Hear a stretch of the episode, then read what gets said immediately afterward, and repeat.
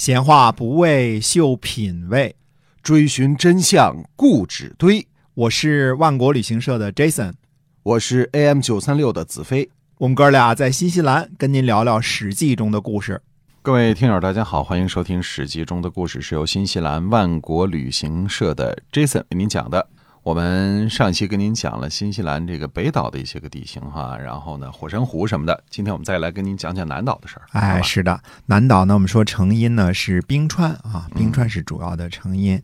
那么在群山环绕之中呢，如果有一个大的冰川湖，那这个就是一个很很有山有水的好地方，对吧？对，呃，皇后镇就是这样的一个典型。嗯，所以皇后镇被称为小瑞士。那瑞士也是在山地里边有湖，咱就可以建个城市，对吧？对哎，绕着湖建的城市，这就是皇后镇。啊，啊，皇后镇呢是新西兰的第一大旅游地区。嗯啊是一个特别美的一个城市哈。哎，而且那个地方呢是被称作冒险活动之都，或者说是有很多，比如说啊，这个飞机上跳伞嗯，啊，bungee jumping，对吧蹦？极啊，，蹦极跳这些东西都是特别的发达，那地方啊，对对，风景非常的漂亮，湖光山色啊。什么叫湖光山色？啊真的是，就是你坐在这个，你坐在那个皇后镇的中心，你就能够看到前面就是一个大湖，是吧？对对，湖边就非常的享受啊。这个湖湖平如镜哈，然后蓝天碧水的特别美。对，嗯，我们这个万国很多团去南岛都去都要去皇后镇，皇后镇，嗯，哎，然后还可以订自由行。哎呃，现在旅游没开放之前，你也可以上万国到家去买一下万国的产品啊。对，呃，牛羊肉现在卖的季节是奇异果，奇异果就是啊猕猴桃，哎，对的，嗯啊，对，奇异果是卖的非常好的啊，嗯尝尝新西兰的土特产。哎，这是新西兰本地出产的猕猴桃哈，哎，您吃惯了口，然后您开放了，就愿意来旅游了，是吧？嗯，对，享受一下我们这个旅游的服务哈。哎嗯，那么还是接着讲《史记》中的故事啊。好，我们说邯郸被围，情况不妙，赵国决定呢向楚国和魏国求救。嗯，嗯，那么为什么不向附近这个齐国求救啊？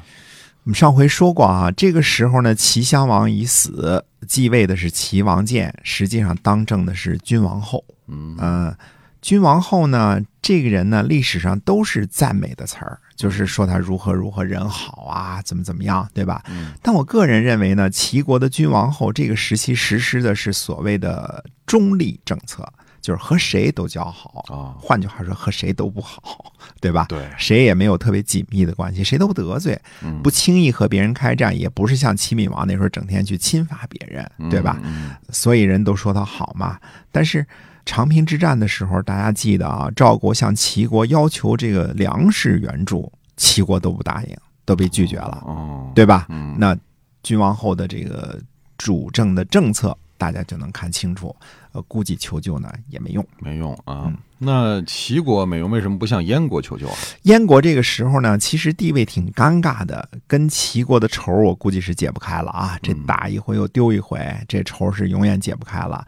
跟赵国和秦国呢，也是两边都不得罪的态度。当时也没有什么名将，没有什么明君啊，所以燕国人呢也事不关己，估计是高高挂起。因为中间隔着一个赵国，燕国跟秦国离得还老远呢。对吧嗯嗯嗯，嗯，所以我们说燕国呢，虽然是战国七雄之一，但是也就是在燕昭王和苏秦那时候雄起过一把对，啊对，基本上还是偏安一隅的一个国家，这个主旨上是没有什么改变的。啊，燕国也不行。那为什么会去向楚国求救呢？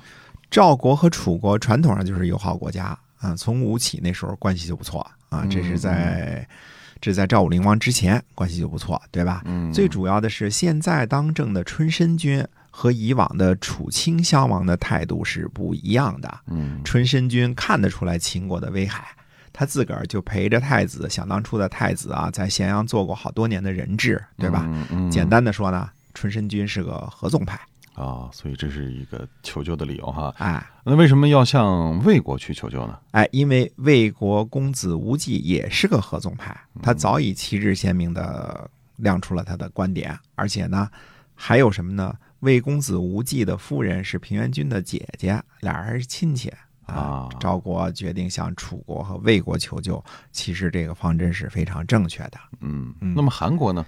韩国现在应该是已经失去了大国的地位了，只是龟缩在新政附近苟延残喘而已了。嗯呃，韩国为了害怕秦国上党都可以割让，你怎么可能指望他派兵去援援助赵国得罪秦国呢？嗯，所以不行哈。那哎这么感觉起来，还是向楚国求救会比较靠谱哈。哎，对的，平原君呢是自己亲自前往楚国拉救兵的，可见其重要性啊。平原君准备在门客当中挑选二十位文武兼备的勇士。他说呢，如果文的可以成功，那最好；如果文的不能成功，哪怕鲜血洒在楚国华丽的屋檐下，也一定要搞定合纵的事儿。啊，也不在外边找人，就在自己的门客之中挑选。结果呢，找来找去，能够符合文武全能的这个标准的，只找到了十九人。啊，这时候呢，门客毛遂自己推荐了自己。他对平原君说呢：“听说主君要和楚国合纵，嗯只在门客当中挑选啊、不找外人。现在少一个，我毛遂呢，能否聊备一员呢？”哦，所以这个就是成语“毛遂自荐”的出处哈。没错儿，嗯哎，平原君就问他说：“先生，您在我门下几年了？”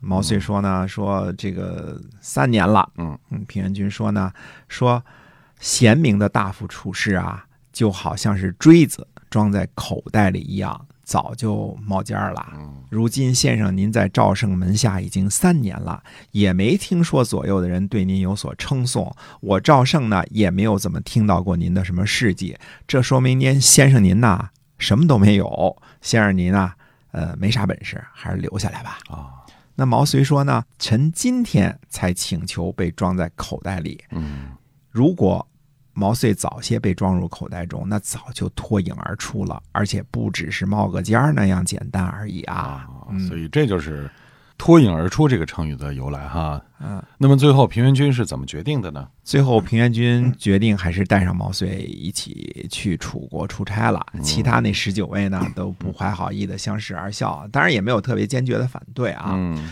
毛遂呢跟着一起去楚国，路上呢和这十九个人呢一块儿就商量事儿啊，嗯路途漫长嘛，旅游嘛，就得嗯商量商量。结果这一路这一商量，这十九个人都开始特别服他。哦嗯，所以看来毛遂还是很有见地、很有见识的啊。否则，这十九个人不是都是文武双全的话呢，这样的人是不会，如果没什么本事，不会服你的哈。那么到了楚国之后呢，平原君和楚国啊和楚国的国君啊商议合纵的事儿，告诉楚国呢其中的利害关系。从日出开始谈，谈到中午了还没有定论。那十九人呢就对毛遂说呢说先生您上吧。啊，嗯，于是毛遂呢就按剑，嗯，沿着台阶儿就上了高台，嗯对平原君说呢，说合纵的利害关系，两句话就说明白了。现在日出开始谈，嗯日中还没谈出个结果，为什么？楚考烈王呢就问平原君说：“这位客人是是干什么的？”啊，嗯，平原君回答说：“这是赵胜的舍人。”嗯楚考烈王呢就厉声呵斥道：“说还不给我下去！嗯，嗯，我在和你的主君说话呢，你这是干嘛呢？”所以楚王的意思就是说，这儿哪有你插嘴的份儿哈？哎，嗯毛遂呢就暗箭前行，说：“楚王，您之所以呵斥毛遂，就是因为楚国人多。现在在十步之内，大王也不能平视人多，大王的性命就悬在我的手上。我的主君在这儿，你瞎吆喝什么？哼，况且毛遂听说过，说商汤以七十里的封地而王天下，周文王以百里的土地而让诸侯臣服，哪里是因为他们士族众多呀？是因为他们能够趁着形势而奋扬其威。如今楚国地方千里，就是土地啊，有一千里平方那么多啊，广阔。哎，手握百万长戟，这是霸王的资源呐、以楚国的强盛，天下都挡不住。白起就是个臭小子而已，率领数万人和楚国开战，一战就攻克了鄢陵和郢都，再战焚烧了夷陵，三战而辱没了大王的先人，这是百世的怨仇，而赵国都觉得害臊，大王不觉得吗？合纵是为了楚国好啊，而不只是单单为了赵国好。我的主君在这儿，你下吆喝什么？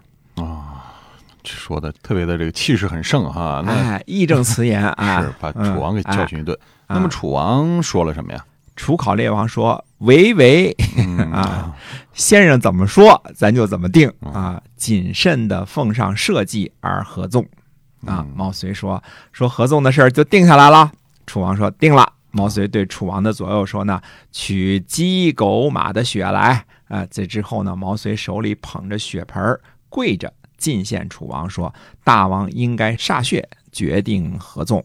其次是我的主君，再其次是毛遂。”于是呢，就在大殿上把合纵的事儿就给敲定了。嗯嗯，毛遂呢，左手拿着血盆，右手呢召集十九人，说：“你们诸位啊，就在台下歃血吧。